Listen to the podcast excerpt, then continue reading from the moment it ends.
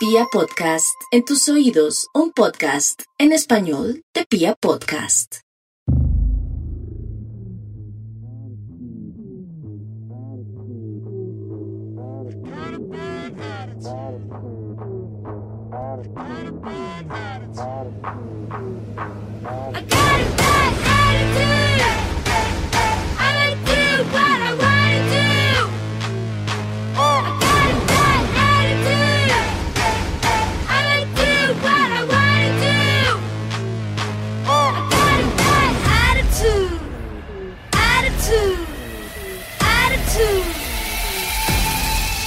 Fer y Andrés se conocen desde hace varios años.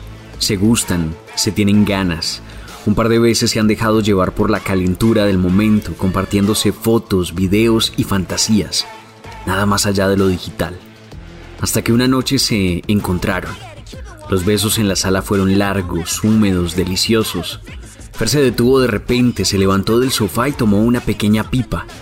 La encendió y le ofreció a Andrés. Lo vamos a disfrutar más, dijo, mientras aspiraban juntos el olor dulce de la hierba. Un rato más tarde, ya desnudos en la cama, Fer ofreció algo más para intensificar la noche. Un tarrito diminuto color café, del que Andrés ya no quiso oler ni probar. Fer dice que no tiene sexo si no usa drogas.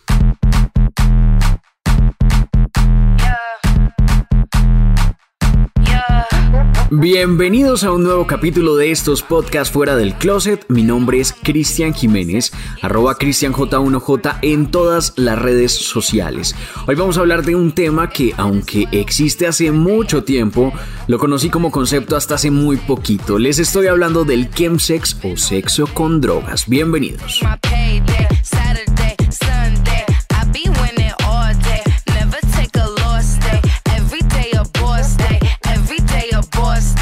De la conjunción de los términos en inglés chemical y sex, el chemsex hace referencia al uso de sustancias psicoactivas en contextos sexuales, especialmente en hombres que tienen sexo con otros hombres. Una práctica que cada vez cobra más fuerza en Latinoamérica y en Colombia, y sobre la que muchos han prendido las alarmas por sus efectos en términos de salud pública.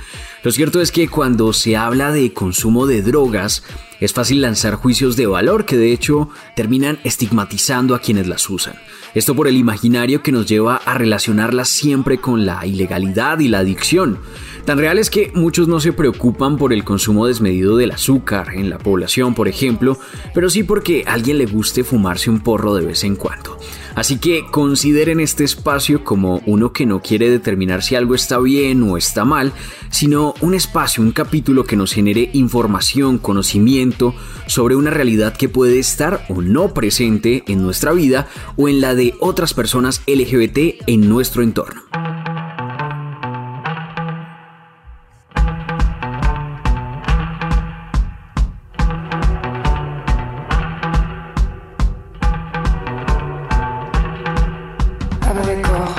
Como les decía al inicio de este podcast, yo no había escuchado del concepto Kensex hasta hace muy poquito tiempo y estoy seguro que muchos de ustedes tampoco lo conocen. ¿Qué es? ¿Cómo funciona? ¿Qué consecuencias trae para quienes lo practican? Para eso invitamos a una voz experta que nos va a ayudar a entender todo este fenómeno. Él ha dedicado su vida y su trabajo a la salud sexual, a la psicología y al bienestar de las personas LGBT. Él es el doctor Rusi Jaspal, profesor de psicología en Nottingham Trent University en Reino Unido. Empecemos por lo básico, Doc. ¿Qué es exactamente el chemsex y cuáles son esos escenarios o situaciones más recurrentes alrededor de esta práctica? El chemsex se refiere al, uso de drogas en contextos sexuales en hombres gays y bisexuales. Puede ser eh, antes del sexo o durante el sexo, es decir, las personas tienen relaciones sexuales bajo los efectos de sustancias psicoactivas. Eh, la chemsex se puede practicar en contextos grupales, en algunos casos hay fiestas de, de sexo con tres, cuatro o más personas en casas privadas y a veces en saunas gays también, donde se consumen drogas y tienen sexo. Y en otros casos una pareja gay también puede usar drogas para aumentar la experiencia sexual. Hay fiestas del sexo espontáneas que se organizan en aplicaciones como el Grinder o el Scruff y también hay fiestas privadas donde hay asistentes uh, regulares. Entonces hay, mucha variedad. No estamos seguros de la prevalencia del, del chemsex en hombres gays y bisexuales. Algunos estudios ah, que, se han realizado en el Reino Unido y en los Estados Unidos demuestran que hasta el 25% de los participantes en esos estudios uh, también han participado en el chemsex en los últimos seis meses, con lo cual se ve que, es bastante prevalente. Uh, pero también hay que recordar que por el estigma hay gente que no quiere reconocer su consumo de drogas Uh, pero se sabe que la práctica se está extendiendo bastante y que es cada vez más fácil encontrar una fiesta de chemsex en las redes sociales. Doc, usted menciona que estas sustancias aumentan la intensidad de la experiencia sexual. ¿De qué sustancias estamos hablando y qué es lo que generan en el cuerpo? ¿Por qué resultan tan atractivas para las personas a la hora de tener sexo? Se usan varias sustancias um, psicoactivas en el, en el chemsex. Las más comunes son cocaína, el MDMA, la ketamina, mefedrona, uh, los poppers, el, GHB y el speed. Um, y también el slamming, que es el uso de, de, drogas inyectables, es cada vez más común. Las sustancias tienen efectos diferentes. Uh, la mefedrona, por ejemplo, aumenta la frecuencia cardíaca y la presión arterial y tiene el efecto de aumentar la excitación sexual y el GHB funciona como potente uh, desinhibidor uh, psicológico, así que te pueden quitar la, inhibición, la, inhibición, y te permiten hacer cosas que normalmente no harías. Yo diría que las drogas son atractivas para muchos usuarios porque suelen aumentar la, excitación sexual y el placer y en muchos casos la calidad y la, duración del sexo aumentan bastante y los participantes suelen sentirse más cómodos y más seguros en contextos sexuales. Hacen cosas que normalmente no se sentirían seguros haciendo. Y también mis estudios han demostrado que los participantes pu pueden seguir teniendo sexo durante varias horas y en algunos casos durante un fin de semana entero. Así que son experiencias de placer sexual bastante especiales que normalmente no serían posibles en contextos sobrios. Ok, Doc, pero las experiencias sexuales pueden en muchos momentos y circunstancias estar permeadas por el consumo de algunas sustancias, el mismo licor. En algunas personas el licor puede que funcione como algo que los noquee y en otros un par de tragos en la cabeza sirve para que estés más desinhibido, para que te den ganas de tener sexo ¿Existe una diferencia entre lo que podríamos denominar como uso recreativo de algunas sustancias o drogas y la práctica del chemsex? Yo creo que hay una gran diferencia entre el uso recre recreativo de drogas y el chemsex. El, el, chemsex es un fenómeno muy específico, se refiere al, al sexo bajo los, los, efectos de sustancias um, psicoactivas. Uh, normalmente en el chemsex las personas están buscando nuevas fuentes de, del placer porque o no están satisfechas con el sexo sobrio o con sus experiencias sexuales anteriores.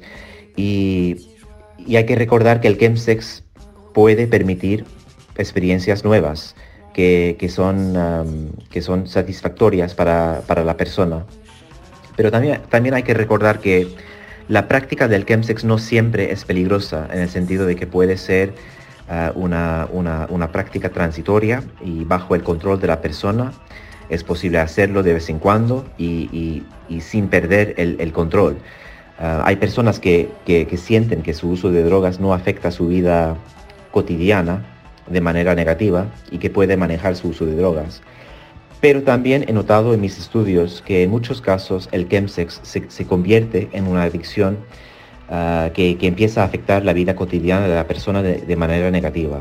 Hay personas que ya no pueden centrarse en el trabajo, en sus relaciones íntimas fuera del, del chemsex y para estas personas el sexo sobrio, sin drogas, ya no les satisface y no genera el mismo placer que antes. Algo que me llama la atención es cuando menciona esa búsqueda de formas de desinhibirse, de hacer lo que tal vez sobrios y en nuestros cinco sentidos no nos atreveríamos a hacer. ¿Qué relación hay entre la salud mental y el sumergirse en prácticas alrededor del consumo de sustancias para tener sexo, Doc? Mis estudios indican que, que hay una relación estrecha entre la salud mental y el chemsex. Básicamente muchas personas inician el chemsex porque tienen problemas con la intimidad o porque tienen la autoestima baja, uh, por, por, homofobia, por, por el rechazo que, que, es muy frecuente en el mundo LGBT, Ah, y hay muchas fuentes de, discriminación. La apariencia, la raza, el, el, VIH, la plumofobia, muchas cosas y muchas características. Y hay personas que buscan un espacio seguro en el, en el donde no hay ni rechazo ni prejuicios, y es su punto de vista. La, vida real o sobria puede ser tan estresante para muchos hombres gays y bisexuales que ellos acaban buscando una forma de, escapismo. Y el chemsex les puede permitir que se alejen del estrés de la vida y que se escapen a otro mundo psicológico. Por eso creo que un enfoque en la salud mental en nuestra comunidad podría reducir la prevalencia de esta práctica y también permitir una, participación menos riesgosa y bueno, más saludable para las personas que deciden hacer el chemsex. Ah, creo que también el, apoyo social que, que, puede ser menos accesible en contextos donde hay mucho rechazo, que también podría ser una buena manera de prevenir el chemsex. Hay algo importante y es que el chemsex puede desencadenar en prácticas sexuales de alto riesgo, luego impacta directamente en la salud pública. El chemsex trae grandes consecuencias en términos de salud pública. los estudios indican claramente que el sexo sin preservativo es muy frecuente en fiestas de chemsex y, debido a la pérdida de, inhibición, muchas personas acaban teniendo prácticas sexuales de alto riesgo que pueden aumentar la incidencia del, VIH y de otras infecciones de transmisión sexual. El uso del, del slamming, por ejemplo, que es, que, es el uso de drogas inyectables, también puede aumentar el riesgo de, contagiarse con la hepatitis C. Ah, pero además de la salud física, el chemsex también puede traer consecuencias en cuanto a, la salud mental. Ah, muchas de las sustancias psicoactivas que se usan pueden aumentar el riesgo de trastornos ah, psicóticos y sobre todo con el uso frecuente de esas drogas. Y hay que recordar también que, el chemsex puede afectar la vida cotidiana de, la persona, incluso las relaciones íntimas y el bienestar, psicológico en general. Hay personas que ya no pueden tener sexo sobrio porque no es satisfactorio para ellos, para, estas personas, y no pueden entablar una relación de, intimidad adecuada en contextos sobrios. Así que puede tener consecuencias bastante, ah, bastante grandes en la vida en general. Vea Doc que cuando busqué información sobre el sexo con sustancias, muchos resultados relacionaban el chemsex como una práctica lejana, muy europea sobre todo.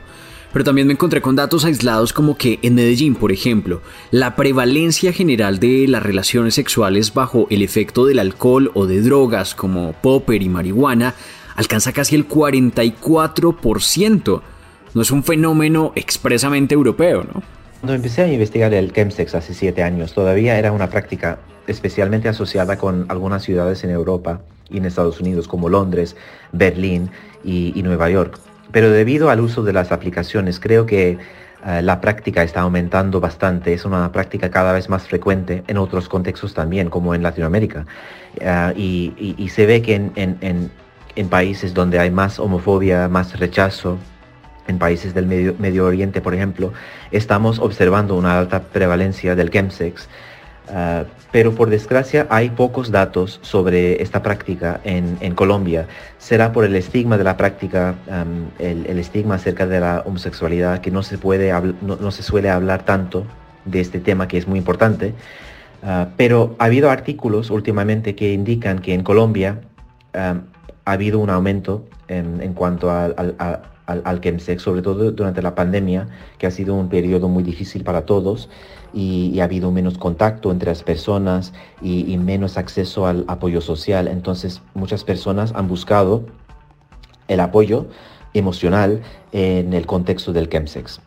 Usted lo decía hace un momento, Doc, y es que la práctica del chemsex no siempre es riesgosa, en tanto que exista control sobre lo que se está consumiendo, en tanto que el uso de esas sustancias no genere ningún tipo de adicción que altere el bienestar de la vida cotidiana. Sin embargo, el estigma hacia el consumo de drogas existe y afecta un montón. ¿Cómo mitigar el impacto de ese estigma? Siendo psicólogo, he intentado comprender cuáles son los factores de riesgo en cuanto a la práctica de chemsex ¿Cuál es el perfil más recurrente entre las personas que lo practican? Y, lo que he observado es que en contextos donde hay más homofobia y más rechazo social, las personas suelen buscar espacios seguros para buscar parejas sexuales, por ejemplo. Y el chemsex puede representar un espacio seguro para muchas personas y, puede representar una forma de, escapismo para, esas personas. Así que yo, yo diría que es, es más común en personas con, baja autoestima y con problemas con la identidad sexual, ah, en personas que, que tienen problemas con la intimidad Ah, pero claro, es, difícil generalizar sobre ese tema porque hay muchos motivos diferentes. Las personas que participan en, el chemsex son diferentes. Ah, otra cosa es que hay que notar que, hay presiones sociales en la comunidad LGBT y como la práctica es cada vez más común en, nuestra comunidad, hay personas que se sienten presionadas por amigos, por parejas sexuales, que no quieren hacer el, el chemsex, pero se sienten bastante eh, presionadas. Así que hay que hablar más sobre ese tema, hay que apoyar a las personas y, los tratamientos también tienen que ser eficaces. Pues al doctor Rusi Yasfal le agradecemos por compartir todo lo que sabe alrededor del chemsex con cada uno de nosotros en este podcast Fuera del Closet, un tema del que sin duda hay mucho que aprender, hay mucho que hablar. ¿Ustedes qué opinan? Nos pueden compartir sus comentarios en arroba podcast y en arroba cristianj1j en todas las redes sociales, Instagram, Twitter y hasta TikTok. Ahí nos pueden comentar qué opinan sobre el uso de sustancias a la hora de tener sexo.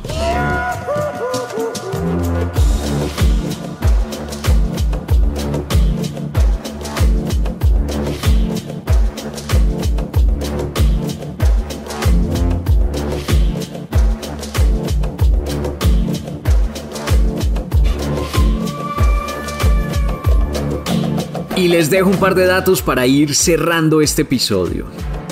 La fuente, el primer estudio sobre chemsex en Colombia realizado por el proyecto Échele Cabeza para la reducción de riesgos y daños en consumo de sustancias psicoactivas, legales e ilegales.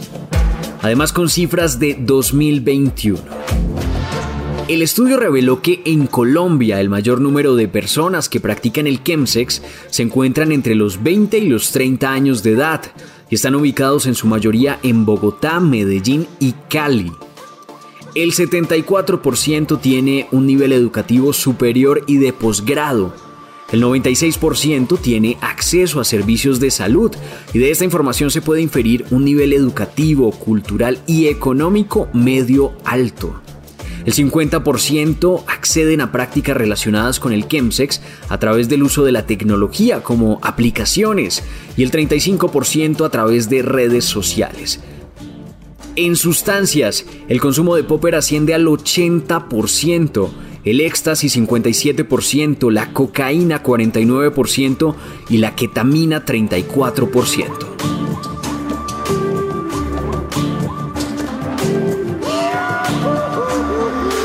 Ojo a este dato sobre los impactos en salud y los entornos de los participantes luego de vincularse a sesiones chemsex. El 23% afirmó convivir con VIH o comorbilidades como sífilis, herpes genital, gonorrea, hepatitis o papiloma humano. El 41% de quienes manifestaron convivir con VIH en este momento manifestaron también no haber tenido la enfermedad antes de empezar a practicar chemsex. Un 25% manifestó no usar ningún tipo de protección al participar de las sesiones y tan solo un 31% de este mismo grupo manifestó encontrarse en un tratamiento antirretroviral.